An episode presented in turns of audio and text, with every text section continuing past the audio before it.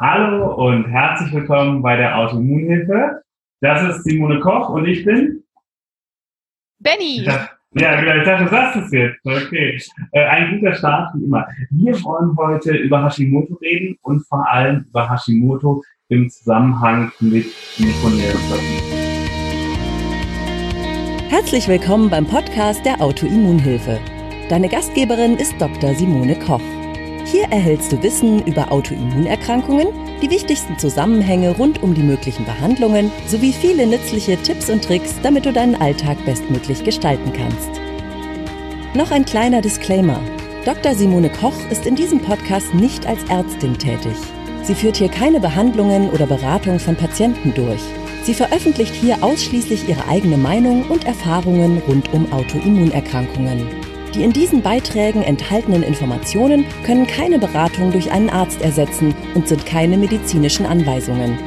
Die Informationen dienen der Vermittlung von Wissen. Die Umsetzung von Therapien und Behandlungsplänen sollte mit einem qualifizierten Therapeuten erfolgen.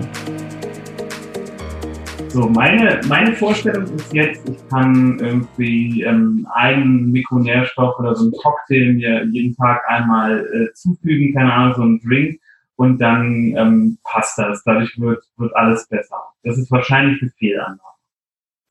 Das ist eine Fehlannahme, ja. Also ähm, wenn wir jetzt über Hashimoto im Speziellen reden, ist es halt ganz, ganz wichtig, dass man sich anguckt, ähm, welche Mikronährstoffe sind besonders entscheidend für die Schilddrüse, für die Schilddrüsenfunktion und auch für bestimmte andere Sachen. Also es ist natürlich immer so ein bisschen die Frage, was gibt, liegt dem Ganzen zugrunde? Gibt es Darmprobleme? Gibt es Nebennierenprobleme und so? Und da gibt es dann ganz, ganz viele Nährstoffe, die für die verschiedenen Sachen hilfreich sein könnten.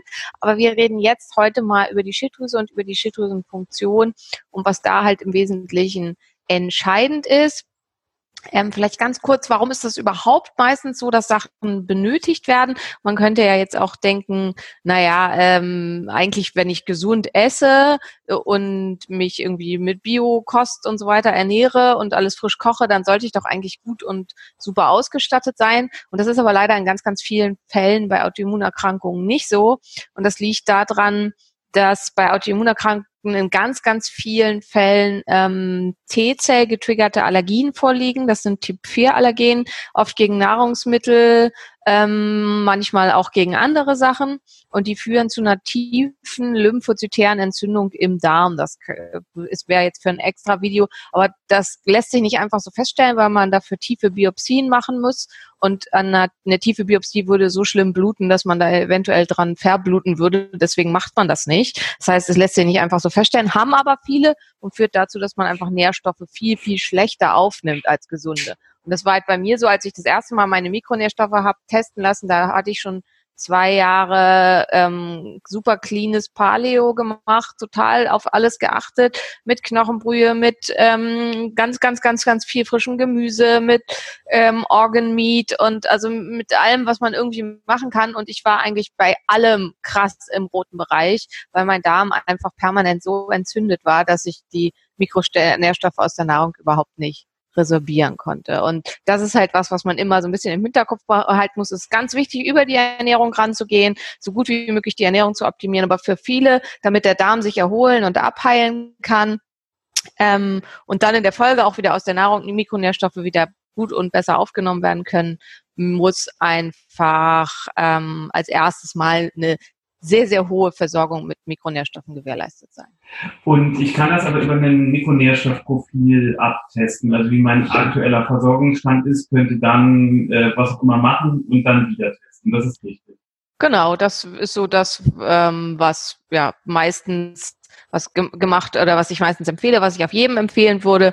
Ähm, bei unserem Labor hier in Berlin kostet das Mikronährstoffprofil äh, im oder Mineralstoffprofil heißt das dann im Vollblut kostet 61 Euro. Ich würde empfehlen, immer noch dazu zu machen ähm, Eisen und Vitamin D. Das wären so die äh, beiden Sachen, die ich auf jeden Fall noch zusätzlich mitbestimmen würde. Und dann hat man eigentlich eine ganz gute Übersicht.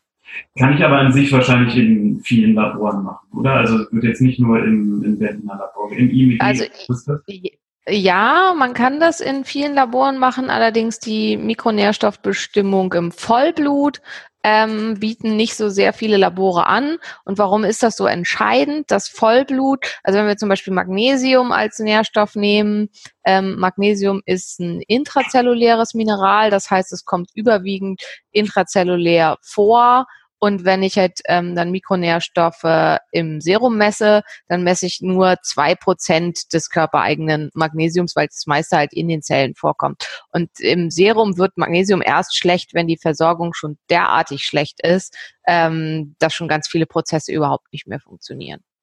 Okay, das Labor, das das anbietet, ist das IMD in Berlin. Genau. Okay, also vielleicht nochmal der rein praktische Hinweis, wenn man jetzt nicht in Berlin wohnt, funktioniert das trotzdem. Das hatte ich letztens, ähm, für mich ist gut abgenommen worden. Und ähm, ich habe in dem Fall das IMD angerufen, habe gesagt, äh, ob sie das auch in Hannover abholen können. Und das wird dann, also muss man es ein bisschen timen von der Uhrzeit her, dass das äh, Blut halt im richtigen Moment eintrifft. Und ähm, das hat aber gut geklappt. Also das kann man machen, auch wenn man nicht in Berlin sitzt. Oder man kommt halt nach Berlin, macht einen schönen Urlaub und äh, fährt dann im Labor vorbei. Die nehmen auch vor Ort Blut ab. Ich glaube, ich war Wir nehmen auch vor, vor, Ort Blut ab, allerdings nur noch. Also es gab ja früher ganz viele Blutabnahmestellen in Berlin, wo man hingehen konnte. Inzwischen ist es nur noch in der Zentrale, wo man hinfahren konnte. Kann. Ist in Berlin-Steglitz, ist auch ein schöner Stadtteil. Ähm, da kann man dann vorbeifahren und kann von immer von neun bis elf, glaube ich, tagsüber sein Blut untersuchen lassen. Okay, und jetzt habe ich mein Blut untersuchen lassen und ähm, die Ergebnisse sind nicht so prickelnd. Was sind denn die Mikronährstoffe, auf die ich bei Hashimoto achten soll? Also ich glaube, der Mikronährstoff bei Hashimoto, der quasi in aller Munde ist und was die meisten auch wissen und was viel auch einfach von Kollegen empfohlen und verschrieben wird, ist Selen. Ähm, tatsächlich ist, ein, ist Deutschland ein ziemliches Selen-Mangelgebiet. Deswegen kann man mit Selen auch erstmal primär nicht so viel verkehrt machen. Also wer Hashimoto hat und ähm, bisher noch nichts eingenommen hat, da erstmal eine Weile lang Selen zu nehmen, macht Sinn, ähm, weil die meisten Selenmängel tatsächlich haben oder einen sehr schlechten, sehr niedrigen Selenspiegel. Wichtig ist, Selen wird im Allgemeinen sehr gut angereichert und man kann sich mit Selen auch ernsthaft vergiften. Also ich habe schon zwei, dreimal, das ist jetzt nicht so häufig bei der Menge an Patienten, ich habe aber immerhin Patientinnen gehabt, die kamen mit starkem Haarausfall und aus, als Ursache hat sich eine Selenvergiftung rausgestellt, weil die sich selber über einen recht langen Zeitraum in guter Absicht mit sehr hohen Mengen Selen substituiert haben. Also da Vorsicht, Selen ist giftig im Überschuss und deswegen muss man da ein bisschen aufpassen und es ist was, das gehört, kontrolliert. Das sollte man nicht einfach so blind machen. Genau, wie lange sollte ich den Zeitraum, also sagen wir, ich mache jetzt die erste Blutentnahme, dann beginne ich Selen zu nehmen, hole mir irgendwo ein Supplement, da ist ja, steht ja drauf, wie viel ich nehmen soll.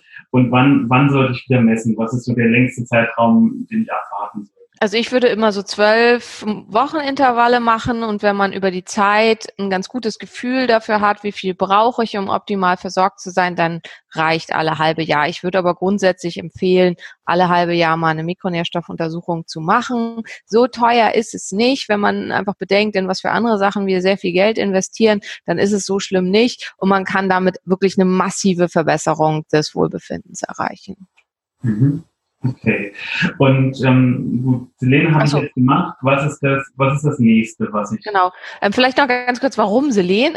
So, ja. spielt, spielt das eine große Rolle? Ähm, Selen ist ganz, ganz wichtig. Ähm, in der Schilddrüse kommt es zu Prozessen mit Wasserstoffperoxid ähm, in der Bildung der Schilddrüsenhormone, die sehr, sehr viel ähm, freie Radikale und oxidativen Stress auslösen und das wird ähm, kontra ähm, agiert durch Selen und dadurch kann Selen dazu führen, dass wesentlich weniger Zerstörungen ähm, an der Schilddrüse auftreten äh, im Rahmen des Autoimmunprozesses. Und also das ist ein ganz wichtiger Punkt. Und zum anderen spielt Selen eine ganz, ganz große Rolle in der Bildung der Schilddrüsenhormone selber und in der Bindung der Schilddrüsenhormone an die Zelle. Ohne eine ausreichende Versorgung mit Selen ist auch die Wirksamkeit der Schilddrüsenhormone an der Zelle deutlich geringer und wesentlich schlechter gegeben. Und das ist jetzt nur auf Bezug auf die Schilddrüse. Selen hat noch multipelste andere Wirkungen, aber ähm, so die wichtigsten Wirkungen von Selen. Was, was dann oft gefragt ist, wenn ich jetzt Selen extern zuführe, ähm, ist das mehr was vorm Essen, nach dem Essen, morgens, mittags, abends? Äh, Gibt es da irgendwie ja. manche Sachen, wo der Magen dann nicht so gut reagiert? Genau. Ähm, also insgesamt muss man sagen, also es gibt verschiedene Formen von Selen. Ich würde immer empfehlen, eine hefefreie Form zu nehmen, weil viele mit Autoimmunerkrankungen mit Hefen Schwierigkeiten haben. Ähm, und dann gibt es Selenmethionin und Natriumselenit. Ähm, eigentlich würde, äh, äh, ähm, also Natriumselenit muss auf leeren Magen genommen werden, hat den Vorteil, wird direkt über den Selentransporter aufgenommen und kann nur schwer überdosiert werden. Das ist der Vorteil am Natriumselenit. Ähm, Selenmethionin wird über den Methionintransporter aufgenommen. Dadurch, dass es über den Aminosäurentransporter aufgenommen wird, ähm, erkennt der Körper nicht, dass zu viel Selen da ist und damit kann man sich deutlich überdosieren. Wenn man erstmal anfängt, unregelmäßige Kontrollen äh, macht, würde ich Selenmethionin in hefefreier Form empfehlen, weil es tendenziell besser aufgenommen wird. Ähm, insgesamt zu allen Nahrungsergänzungsmitteln. Natürlich ist es immer besser. Man nimmt die auf leeren Magen.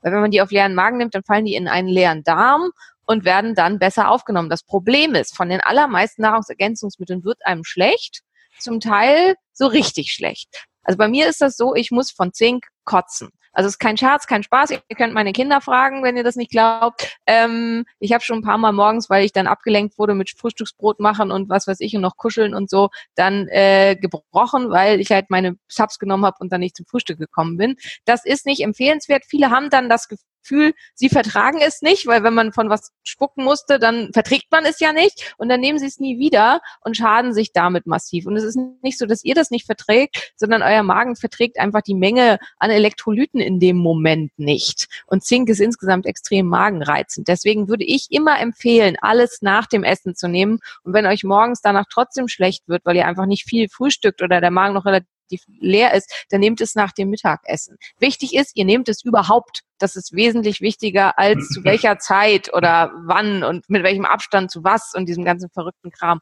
Und insgesamt ist halt bei Autoimmunerkrankungen immer, desto weniger Stress, desto besser. Und wenn man sich jetzt Gedanken darüber macht, dass Magnesium und Eisen ja über vier Stunden mit anderen Stoffen agieren und deswegen mit Abstand von mindestens vier Stunden zum Ab allem genommen werden sollen. Aber man will ja auch Magnesium und Eisen an dem Tag nehmen. Und dann soll man ja möglichst noch Vitamin C zum Eisen nehmen, aber Zink und Kupfer niemals zusammen und so weiter und so weiter und so weiter. Dann wird man total gaga im Kopf. Und davon würde ich dringend abraten.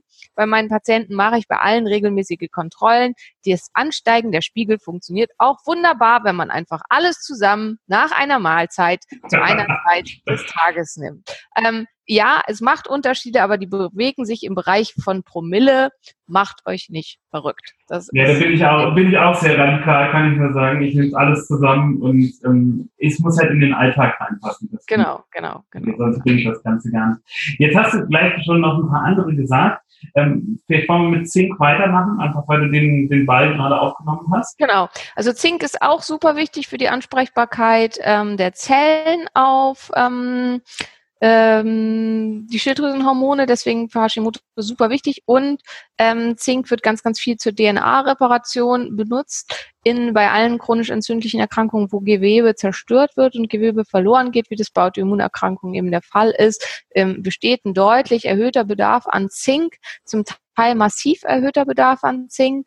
Ähm, deswegen ist Zink bei Autoimmunerkrankungen so wichtig. Eigentlich haben immer alle mit einer Autoimmunerkrankung einen Zinkmangel und ich habe noch nie einen Zinküberschuss gesehen. Das ist selbst bei Leuten, die halt massenhaft Zink nehmen. Deswegen an Zink dürft ihr euch, euch rantrauen, da braucht ihr nicht so große Angst vor haben.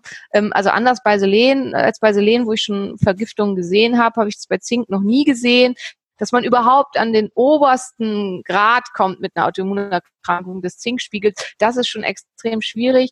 Ich selber nehme die zehnfache der empfohlenen Menge an Zink am Tag und schaffe es damit gerade so im Normbereich zu bleiben. Tue ich das nicht, bin ich extrem anfällig für Infektionserkrankungen und ähm, toi, toi, toi, diesen Winter hatte ich noch keine einzige Erkältung. Das ist das erste Mal. Also Benny weiß das auch, die letzten Winter war ich halt pausenlos krank. Ähm, und ähm, also diesen Winter ist der erste, wo das halt ziemlich gut hinhaut. Und bei mir hat das ganz viel zu tun mit Zink.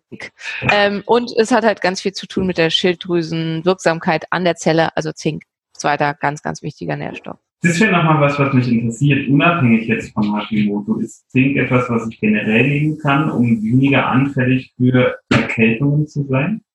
Ja, ich würde, ja, ja, also ja, auf jeden Fall. Zink spielt eine ganz, ganz große Rolle fürs ähm, Immunsystem.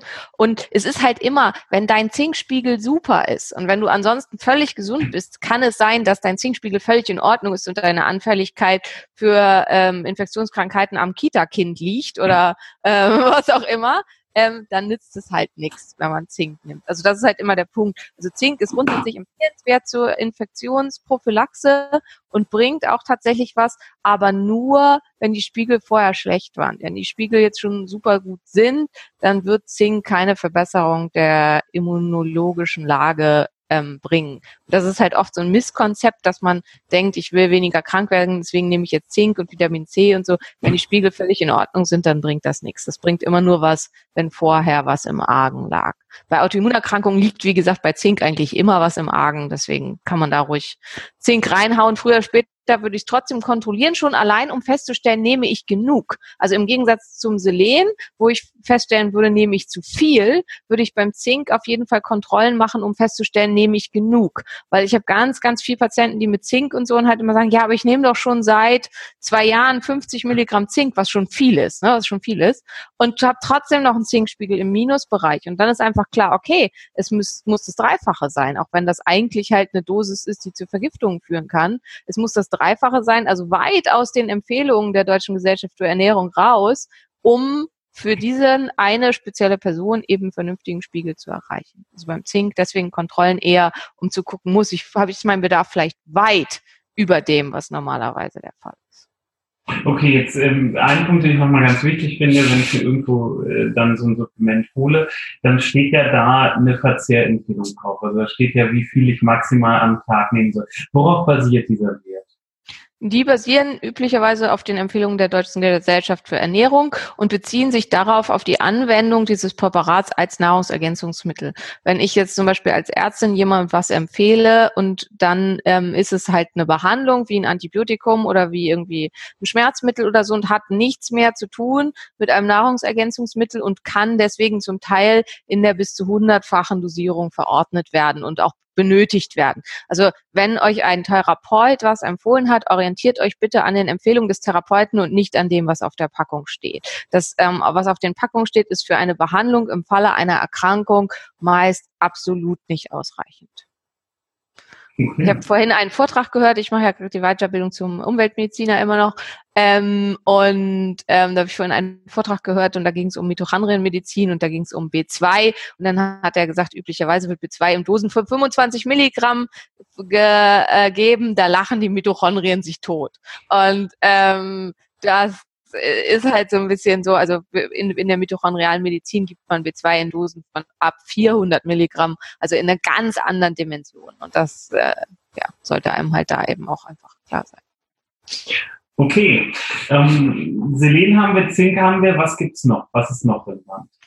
Ähm, wir waren ja bei der Ansprechbarkeit der Zelle, also da spielen Selen und Zink eine sehr große Rolle und des Weiteren noch Magnesium und Vitamin A. Das sind so die beiden weiteren Punkte. Magnesium insgesamt ähm, extrem viele ähm, Mechanismen in unserem Körper sind magnesiumabhängig und ähm, da kommen wir nachher noch mit zu, da das können wir gleich mit aufnehmen. Es geht ganz viel auch mit um Vitamin D. Eine ganz große Rolle spielt auch Vitamin D für den Metabolismus, für die Ansprechbarkeit ähm, auf T3 an den Zellen und fürs Immunsystem selber. Der Vitamin D-Spiegel sollte bei Autoimmunerkrankungen im oberen Bereich liegen und Vitamin D kann nur am Rezeptor vernünftig andocken, wenn vernünftige Magnesiumspiegel da sind. Und Magnesium ist ein Problemstoff. Also in unserem Darm gibt es nur einen sehr kurzen Abschnitt, der ähnlich wie bei Eisen der Magnesium resorbiert. Wenn der entzündet ist, kann Magnesium nicht aufgenommen werden oder nur in unzureichender Menge aufgenommen werden. Und es gibt wahrscheinlich einen genetischen sogenannten SNP, also Single Nukleotid Polymorphism, ähm, der dazu führt, dass Magnesium inadäquat aufgenommen wird. Und diese spezielle genetische Apparation scheint bei Autoimmunerkrankungen häufiger vorhanden zu sein. Ich habe relativ viele Patienten, die unfassbare Mengen an Magnesium nehmen müssen, um ihre Spiegel im Normalbereich zu halten. Üblicherweise wird Magnesium so im Bereich von 200 bis 400 Milligramm empfohlen. Ich habe Patienten, die nehmen 2800 Milligramm am Tag und haben Jahre gebraucht, um ihren Spiegel damit in den Normbereich zu bringen. Ähm, also deswegen ist bei solchen Sachen ist wirklich ganz, ganz wichtig Kontrolle. Auch bei Magnesium, die Wahrscheinlichkeit, sich mit Magnesium überzudosieren, liegt nahe bei null. Woran liegt das? Unser Darm registriert, wenn Magnesium in ausreichender Menge im Körper vorhanden ist und dann nimmt er das Magnesium nicht mehr auf und dann verursacht das Durchfall. Das heißt, man merkt relativ schnell, wenn man zu viel Magnesium hat, ähm, deswegen ist da auch immer ganz wichtig, ein Magnesium zu nehmen, was wenig Durchfall verursacht. Ähm, was das billigste ist, ist Magnesiumchlorid. Das kann man als einfach so ein Pulver kaufen. Das tut das bitte nicht. Das ist tatsächlich nicht zur Einnahme gedacht und sollte auch nicht so genommen werden. Das wurde neulich mal bei Facebook in einem ähm, Post gefragt. Das ist kein ähm, Lebensmittel getestetes Magnesium und sollte nicht einfach so geschluckt werden und verursacht super schnell Durchfall und bringt halt eigentlich gar nichts. Dann das nächsthäufige sind Magnesiumcarbonat und Magnesiumcitrat. Beide haben ähm, nur einen Anhang am Magnesium und werden über den Magnesiumtransporter aufgenommen. Der Magnesiumtransporter, ähnlich wie beim Selen, ist sehr schnell gesättigt und auch dann kommt es relativ zügig zu Durchfällen. Wofür man sich das zunutze machen kann, ist, wenn man Verstopfung hat. Dann ist Magnesium ein super cooles, sehr sanftes Abführmittel. Ähm, aber das nur so ganz nebenbei. Ähm, wenn man wirklich seine Spiegel nach oben bringen will, weil man super schlechte Spiegel hat und ganz, ganz viel Magnesium nehmen muss, aber keinen Durchfall haben will, dann sollte man so viele verschiedene Arten von Magnesium wie möglich nehmen. Ähm, ich bevorzuge im Augenblick Magnesium-Asparotat. Ähm, das, äh, warum? Das ist eine Kombination aus Magnesium-Aspartat, Orotat und Citrat.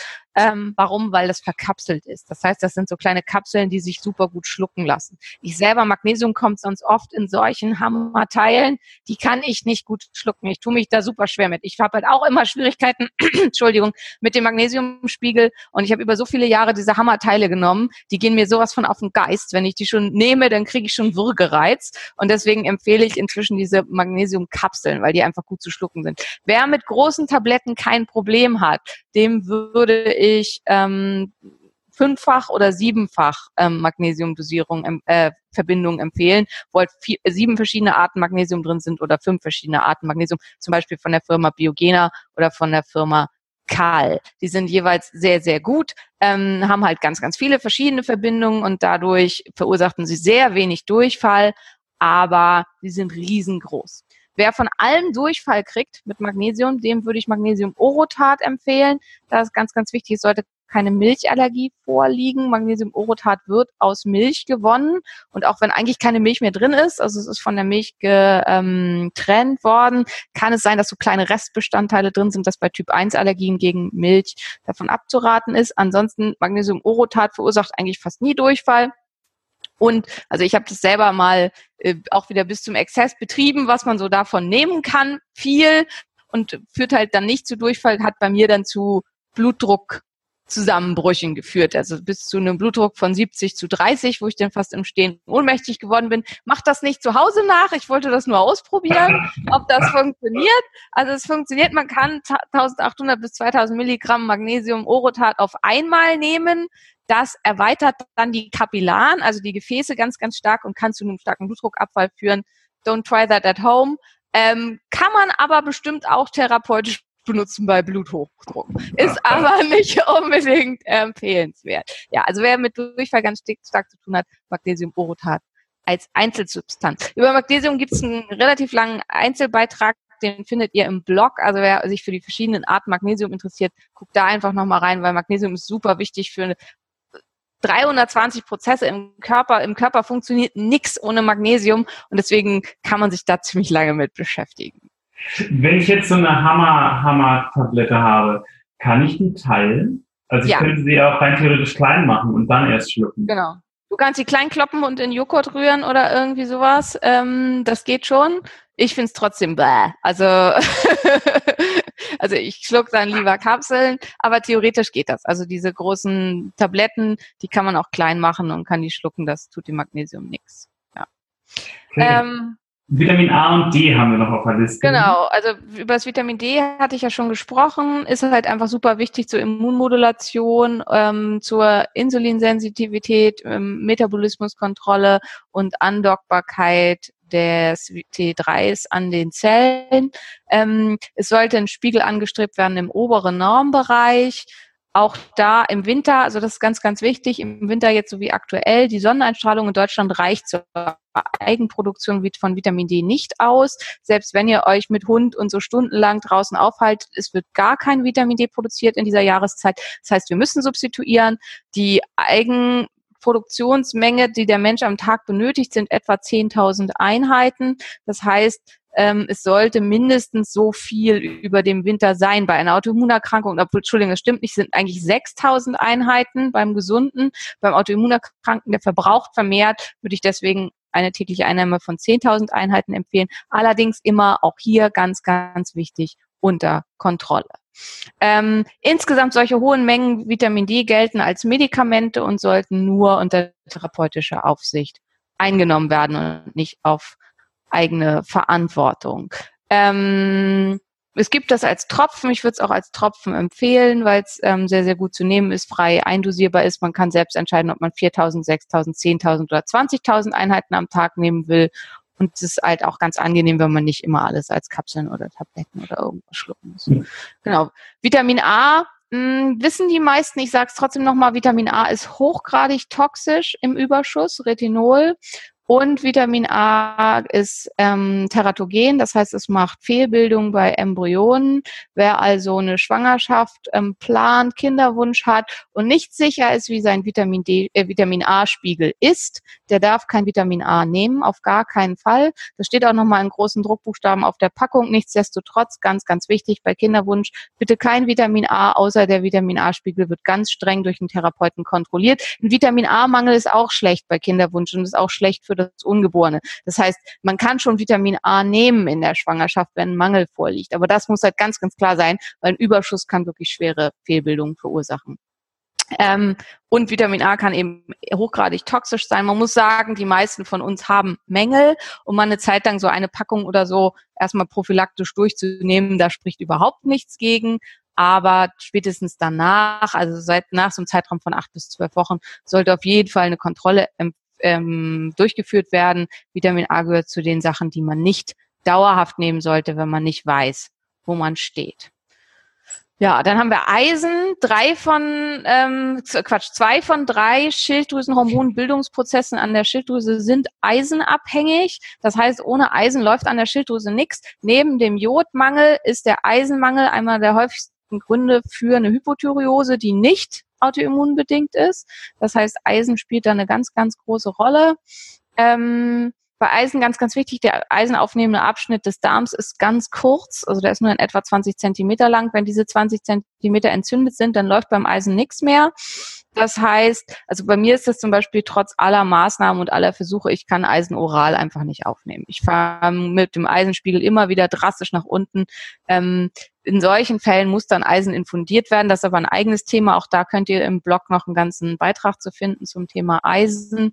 Ähm, einfach merkt euch Eisen ähnlich wie Magnesium super entscheidendes ähm, Mikronährstoffelement in unserem Körper und super entscheidend für die Schilddrüsenfunktion. Der Eisenspiegel muss stimmen, also darauf achten. Empfohlen wird es, wir messen Ferritin als Transporterprotein.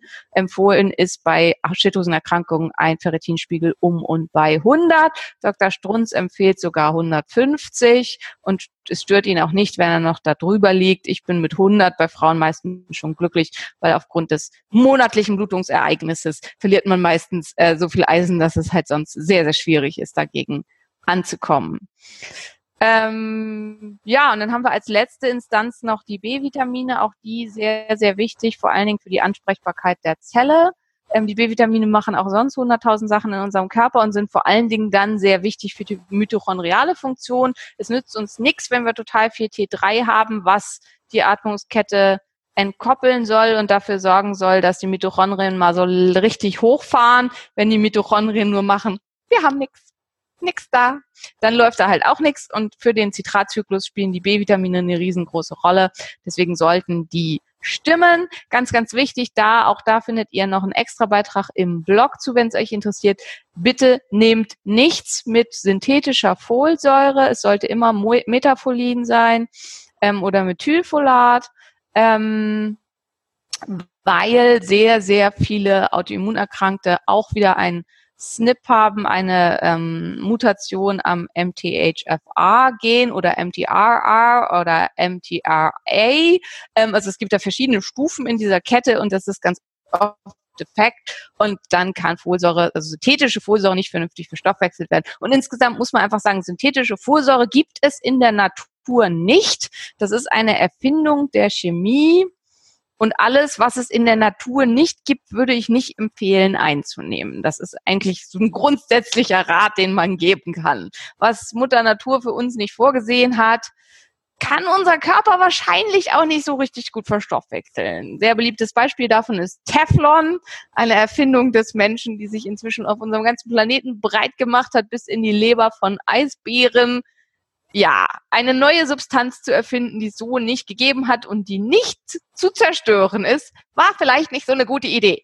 Aber ähm, gut, äh, also wer das interessiert, dafür findet ihr ganz viel im Giftekurs, aber das ist nochmal wieder ein ganz anderes Thema. Und ich glaube, damit haben wir die wichtigsten Nährstoffe der bei Hashimoto-Diabetes ziemlich erfolgreich und gut zusammengefasst. Okay, also damit lässt sich nochmal sagen, also auf jeden Fall vorher und dann im Ablauf ungefähr zwölf, zwölf Wochen ein Mikronährstoffprofil. Ich sollte vor allem auf Zink, Magnesium, Vitamin A und D, Eisen, Selen und die B-Vitamine gucken. Ja, und teilweise kann es Sinn machen, über diesen Empfehlungen zu sein. Und manche Sachen sollte ich auf jeden Fall nur begleitet vom Therapeuten.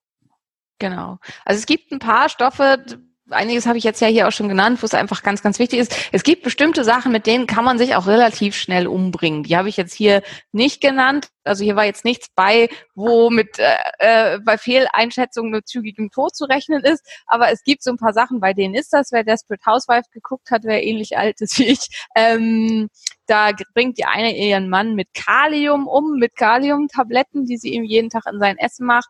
Und das ist einfach, also das wird oft krass unterschätzt. Meine Oma hat mal meiner Mutter ein Supplement gegeben, was sie selber ärztlich verschrieben gekriegt hat, weil sie gesagt hat, hier Kind, ich brauche das nicht, ist gut für dich. Und das war Kalium und führte dann dazu, dass meine Mutter dann Herzrhythmusstörungen kriegte, weil sie das halt brav eingenommen hat. Also es gibt bestimmte Stoffe wie zum Beispiel Kalium, die müssen kontrolliert werden. Kalium kann im Überschuss zum Herzstillstand führen und zwar relativ zügig. Und das ist halt ganz, ganz wichtig. So, Selen ist halt eben auch so ein Punkt. Selen bei, ist nicht bei allen so, aber bei vielen reichert Selen sich sehr, sehr schnell an. Und es ist in ganz vielen von diesen Schilddrüsen-Kombinationspräparaten ist Selen mit drin. Das heißt, es geht schnell. Der eine nimmt irgendwie, weiß was ich, Thyroid Pro, irgendwie Thyroid Action. Da gibt's ja verschiedene äh, so Kombinationspräparate. Nimmt dann noch selber Selen, weil er gelesen hat, dass es irgendwie gut hat, das nicht kontrolliert. Und ups, die wups, die sind 800 Mikrogramm Selen Selen am Tag, was man gar nicht so richtig bemerkt hat. Und dann geht es sehr schnell, dass man sich selber eine Vergiftung zuzieht. Und ähm, also bestimmte Stoffe, Selen, Vitamin A, ähm, Vitamin D im Prinzip auch, wobei das ist deutlich komplizierter. Also da will ich jetzt nicht so groß drauf eingehen, aber wichtig ist auch, kontrolliert euren Spiegel, wenn ihr Vitamin D exorbitant hoch, zum Beispiel im Rahmen eines Coimbra-Protokolls, das ist so ein Protokoll, wo man ganz, ganz viel Vitamin D nehmen wollt, bitte nur mit Therapeut. Ja. Okay, gute, gute letzte Worte. Damit sind wir am Ende angekommen, haben jetzt einen super Überblick darüber, welche Nikomehrstoffe bei Hashimoto sinnvoll sein können. Und ja, wir wünschen euch alles Gute. Genau, und ähm, ich denke, wir sehen uns bestimmt bald wieder. Hashimoto, wie gesagt, geht halt ganz oft einher mit Störungen am Darm, mit Störungen an der Nebenniere, mit Störungen an der Haut, mit Haarausfall, was weiß ich. Da können halt ganz viele andere Sachen sinnvoll sein. Ähm, aber das war jetzt mal so die grobe Übersicht, wenn man sich die Schilddrüsenfunktion so gut wie möglich halten will, ähm, was sollte ich nehmen? Was wir jetzt gar nicht erwähnt haben, wo wir nicht drauf eingegangen sind, ist Jod. Das hat so ein bisschen auch einen Grund, weil das ist ein sehr kontroverses Thema. Das widmen wir uns mal en Detail einen längeren Zeitraum dem Jod-Thema. Okay, super. Danke, Simone. Gut, alles Gute. Bis dann. Tschüss. Bis dann. Tschüss. Danke, dass du bei der heutigen Episode dabei warst. Mehr Tipps von der Autoimmunhilfe findest du unter www.autoimmunhilfe.de. Wir sind auch auf Facebook, Instagram und YouTube aktiv. Den jeweiligen Link findest du in der Podcast-Beschreibung. Gefällt dir dieser Podcast? Dann freuen wir uns, wenn du auf iTunes eine Bewertung schreibst und den Podcast mit deinen Freunden teilst. Damit hilfst du uns, dass wir wiederum noch mehr Menschen da draußen erreichen und ihnen helfen können.